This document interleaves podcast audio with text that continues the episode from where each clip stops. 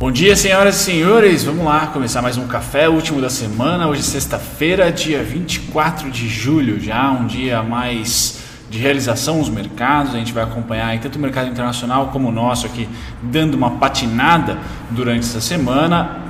Fluxos, juros, dólar e índice. E a gente termina com alguns destaques. Hoje eu vou falar da Elbor, vou falar também do Ibov, tá? o que esperar para essa semana, a derradeira aí de julho e a virada para agosto. Vamos lá. Legal, hoje nós temos mais um feriado simpático no Japão, dia do esporte hoje, então nada de bolsa nipônica por hoje. Nós temos aqui fechamento de ontem do S&P e Dow Jones, os dois em campo negativo, tá certo? Mais de 1%, o que ilustra o quão difícil será apostar em tendência nos Estados Unidos devido primeiro a forte impressão de grana por lá, a forte recuperação de todos os índices, Nasdaq, Dow e S&P, muito forte. E agora a gente entra em um período que tem resultados sendo lançados, tá certo? E eleições. Então não vai ser mole você acreditar em tendências, em pivôs de alta ou pivôs de baixa. Lá no Tio Sam, muito provavelmente deve ficar numa lateralização e bastante volátil tá? É assim geralmente em períodos próximos à eleição, a eleições, tá certo? Então atenção para os Estados Unidos aqui. Hoje Europa caracterizada aqui pela Alemanha primeiro cai 1,49, Reino Unido 1%, Nikkei fora da jogada por hoje e Hong Kong caindo 2. caiu 2,21. Então sim, hoje é um dia de realização, galera. Sexta-feira me parece que os grandes players vão lá e compraram na segunda, deram um repiquezinho na terça e aí durante a semana, quarta, quinta e sexta foram colocando no bolso. A gente vai observar isso nos fluxos gringos aqui no Brasil, principalmente. Não sei se isso foi um movimento global ou se é característica, perdão, aqui do Brasil. Pois bem, passado para a direita, aqui que nós temos petróleo.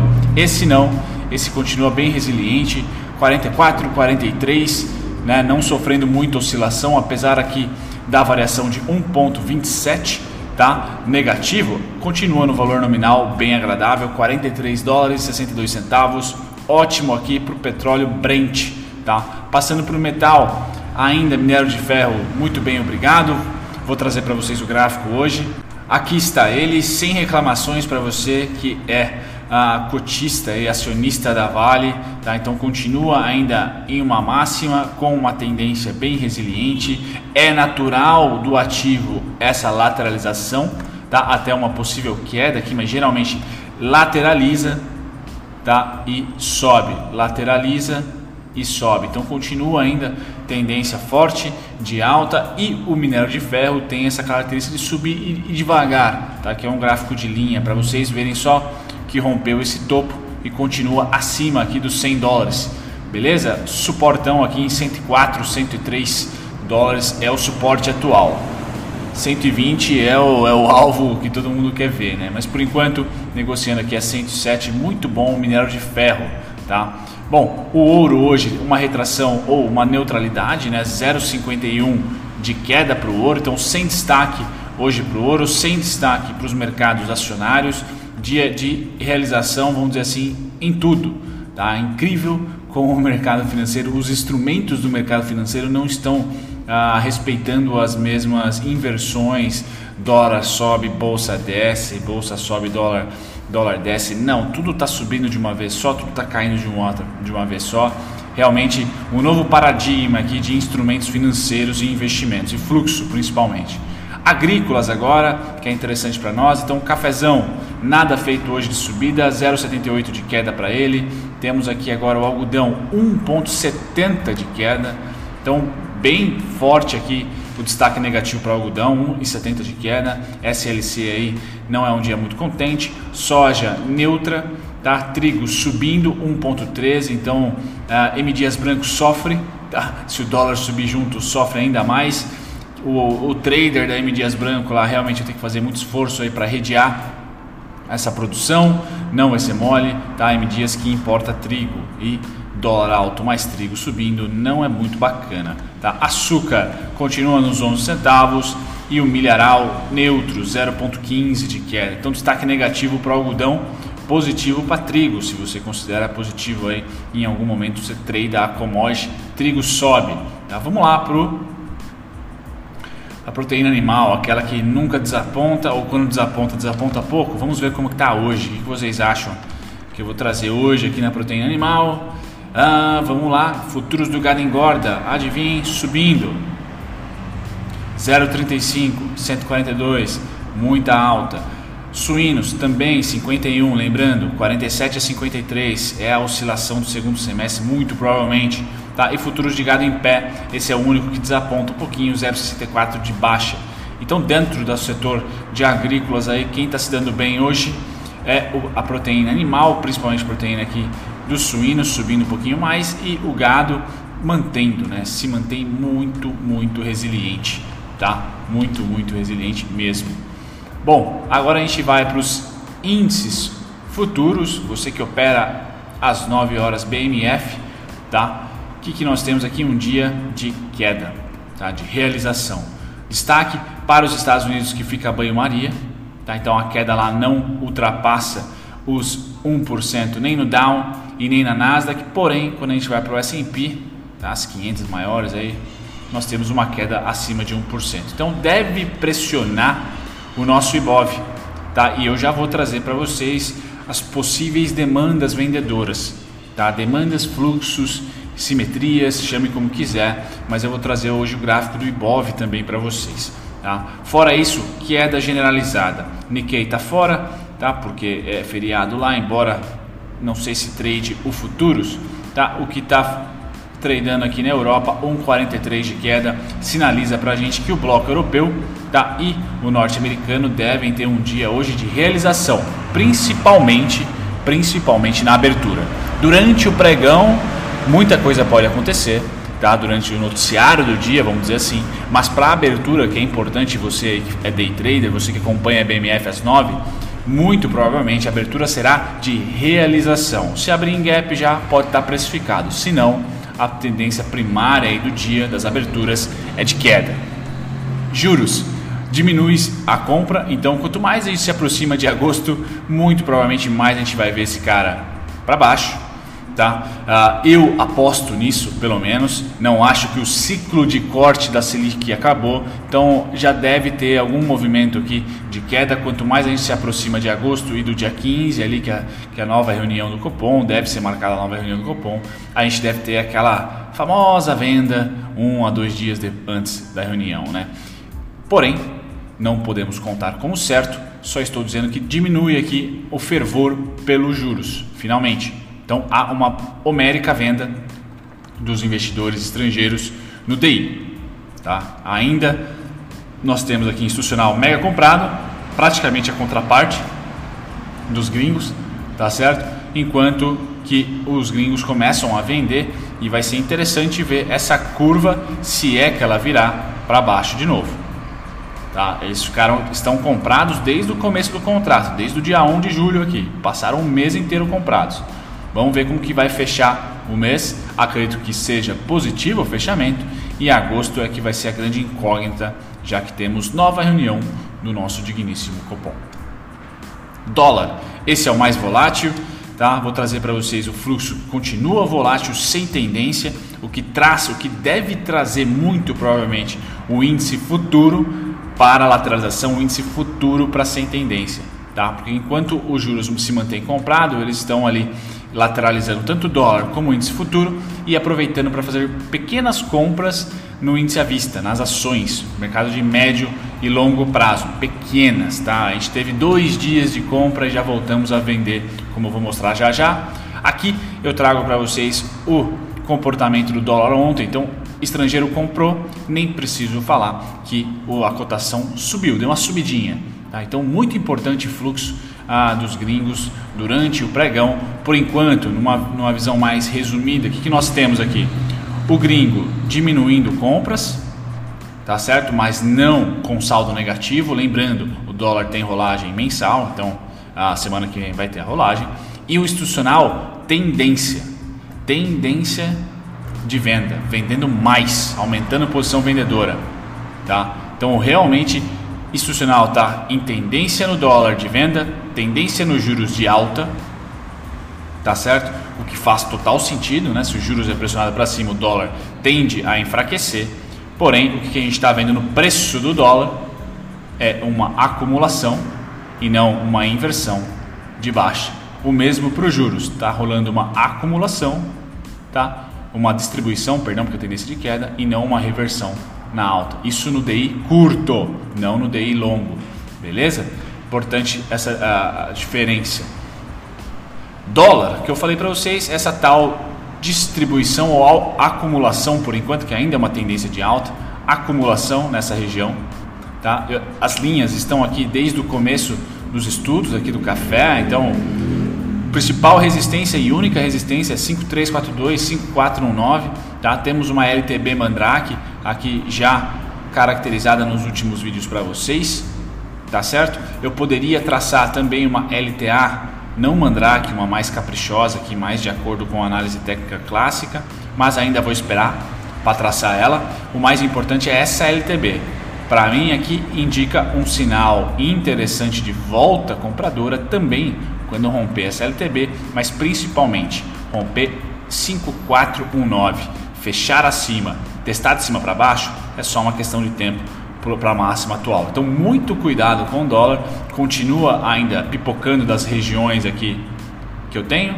Se vier para baixo, 4962, 5138.5 e meio, né? É o suporte atual. Pois bem, aqui eu trago o OBV para vocês dizendo que tem um pequeno, se, se, for, se formar realmente um fundo aqui, temos uma pequena disparidade aqui. Tá? O OBV fazendo fundos ascendentes, se a gente conseguir fechar a semana acima do 5138, tá? enquanto o preço fez aqui fundo descendente. Então, uma pequena, uh, uh, um, pequena problem, um pequeno probleminha aí para os vendidos, tá certo?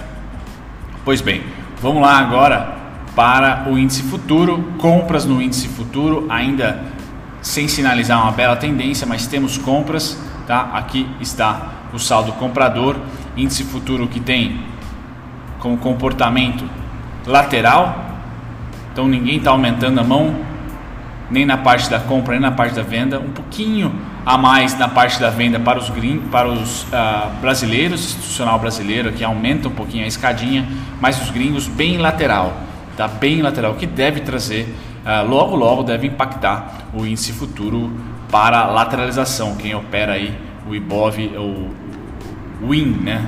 WIN, tá? ou o índice cheio IND. Aqui o mercado à vista, como eu falei, dois dias de alta, lembrando que sempre tem delay o mercado à vista, então tem atualização aqui até o dia 21, tá? Dois dias de alta e já houve venda. Então não há, como eu falei, reversão de tendência aqui no índice à vista, não há reversão de tendência no dólar, não há reversão de tendência nos juros ainda. Tá? É importante, talvez agosto seja o mês aí de uma reversão e isso vai ser sinalizado por fluxo. Por enquanto, lateral, tá? lateral para todos os instrumentos aqui, a não ser ah, no caso do à vista, né, o saldo é tão vendedor que ainda a tendência, como não tem vencimento, a tendência é forte de baixa aqui, no, no, caso no viés estrangeiro, né, muita venda. Já no IBOV, os pontos de novo estão aqui desde o começo dos, uh, dos vídeos aqui do café. Então ele passa o preço, consegue vencer aqui o 99,320 que eu tinha, tá? Demorou ali um, dois, três, quatro, cinco dias, retestou de cima para baixo, fez todo bonitinho aqui e foi para a próxima, 105.160. Ali é de novo uma resistência, formou uma resistência um pouquinho mais forte, já caracterizada um pouquinho mais forte do que foi o 99. Portanto, eu tenho que olhar para quem vendeu. Nesse caso, eu vou trazer aqui os pontos em vermelho, tá? As vendas em vermelho, tá? As vendas em vermelho que aconteceram em um passado muito próximo.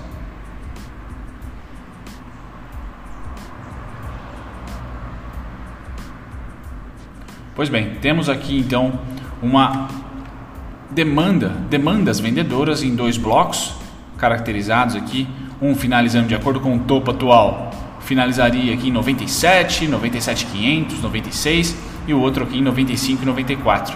Sem mais nem menos, seria uma retração ah, saudável para o Ibov, tá? porque ele fez essa variação vendedora durante os meses de março a abril, maio e depois mais tarde em junho. Tá certo? Então não eu esperaria essa oscilação sem grandes surpresas, sendo uma oscilação natural para voltar a mais uma pernada de alta que demonstrou aqui ser muito parecida com essa. Tá?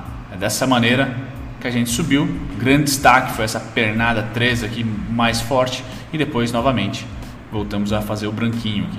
Tá? Então a partir desse ponto, se houver venda, eu projeto novamente mais um branco em tendência de alta. Se inverter tendência, a gente vai olhar para o amarelo e vai olhar, vai olhar também para o repeteco do vermelho. É assim que eu trabalho, né?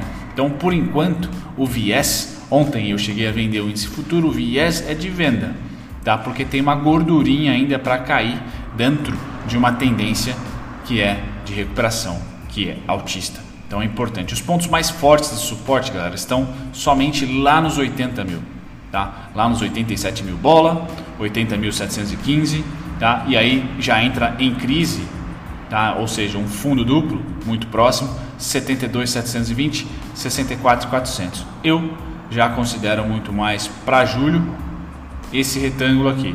As coisas melhorando o mercado voltando a ser otimista aqui, tá? Então são os dois retângulos para o segundo semestre, tá? Segundo semestre. Se a gente romper máxima histórica, aí o projeto Fibonacci a partir daqui ou as demandas que eu venho caçando. Mas por enquanto, julho e agosto são esses dois triângulos em vermelho, região de resistência aqui 99320, 105, 160, depois 110, 112 ali. Certo? Bom, Feito isso, vamos para as notícias. Então, a Elbor divulga resultado operacional. O resultado foi bom em termos de vendas contratadas, especialmente venda de estoque pronto e volume de entregas, o que deve impulsionar a geração de caixa no trimestre. De positivo, ainda foi possível perceber uma redução do cancelamento de vendas, tá? o que é grande medo. O grande medo do setor é o cancelamento de vendas, tá? devido à a, a crise do lado negativo, a empresa segue sem lançamentos desde o início do ano. Não vejo como negativo, mas enfim, para a geração de caixa, a futuro é negativo, ainda que tenha antecipado seus lançamentos para o quarto TRE de 2019. O volume de vendas atingiu esse número que vocês estão vendo, uma queda de 36% em relação ao primeiro TRI de 2020, reflexo do fechamento dos estantes. Óbvio, né? aqui já tem a, a crise 100%, né? Bichinho aí 100% impactado, lockdown 100% impactado. Tá? Preço e não uh, dados fundamentalistas, galera, o que eu trago para vocês é que a Elbor, assim como o índice, né, tá numa região digna de fazer uma retração. Só que a Elbor já fez uma boa retraçãozinha aqui, já entrou em, em uma região de suporte, que é o 2,88 Aqui é, é mais uma expectativa otimista versus negativa. Quem está negativo, eu não tenho nada, desculpem o barulho ao fundo, não tenho nada entre o 2,88 até o 2,15. Então, uma queda do 2,88 ao 2,15, para mim está tranquilo. Tá certo? Tá, estaria tranquilo. Eu tenho suportes em 2,15, 2,9, 1,82 e 1,71. Tá? E alvos finais, se a empresa conseguir crescer em 2020, né, por fundamento aqui, a análise técnica acompanhar, seria ali 4,60, 4,63 e 5,24. São os topos aí pré-crise, uh, tá certo? E aí depois eu tenho mais pontos acima, mas primeiro, para esse vídeo aqui, fico com essa configuração para vocês. Temos uma grande figura de Fibo, tá? Nós fizemos 25, 6,3, 50, 25, 50 de novo, 25 de novo e aí expandimos para 70.7 exatamente aqui, ó. Então agora o 25 é suporte, tá aqui na região dos 2,30, tá? 2,15, precisamente 2,15 eu tenho ponto, tá certo? E aí o 84 aqui em cima é o próximo alvo de Fibonacci para quem gosta da arte. Beleza, galera? Isso é que eu tenho da Elbor então, região fortíssima de suporte abaixo aqui dos 2,50, vamos colocar assim Tá? As demandas de venda terminariam muito próximas da região atual, 2,80, 2,60, tá? E aí alvos somente em R$ reais. região dos 3,15 e 2,88, extrema lateralização, tá? Num curto espaço de tempo foi o período onde o preço ficou ali por um mês, um mês e meio. Então essa região aqui é a mais crítica de lateralização. Baixo para cima resistência, rompeu, fechou acima, suporte. Legal, aqui é o fechamento, o pessoal da Blue Star lá trouxe pra gente. Então ontem vocês puderam perceber que tudo ah, vermelho, pouquíssimas ações. Oi foi o grande destaque de compra, né? Acho que todo mundo ficou contente com a Oi. Ah, ficou contente também com a General Shopping, que chegou a, a variar bastante no dia. Suzano, Qualicorp e JBS foram as três maiores altas, tá certo? Na parte de baixo, aqui a gente tem ah, algumas coisinhas chatas, como a TIM então, depois que esfriou e a, a Highline, como postado ontem, ganhou exclusividade, TIM e Vivo dançaram, né? Então caiu muito. Bem-vindo ao mercado financeiro. É uma bagunça de vez em quando e essa bagunça ontem foi com a TIM, com a Vivo, principalmente com a TIM. Via Varejo também há aí possibilidade de, né? Não vou nem comentar quando sair fatos relevantes eu comento para vocês, mas de novo fora dos gráficos, tá? Cogna é, a notícia ótima, vende no, no fato, compra no boato, tá? Tec, tecniza, acho que o melhor trade de, de, de, alvo que eu fiz, 13 reais, desde então vem caindo e deve sofrer, tá? Deve sofrer um pouquinho mais. E Cielo ontem também teve uma oscilação negativa, mas continua, né? Bem acima ali do IPO. Beleza, galera? Esses são os grandes destaques que eu trago para vocês. Deixa eu ver se eu enxergo mais alguma coisinha por aqui tá? Celulose partindo bem, sendo um, um bom, bom protocolo já. Começou temporada de resultados em 2020, me parece que o mercado foge para onde, galera? Carne, carne bem caipira, JBS.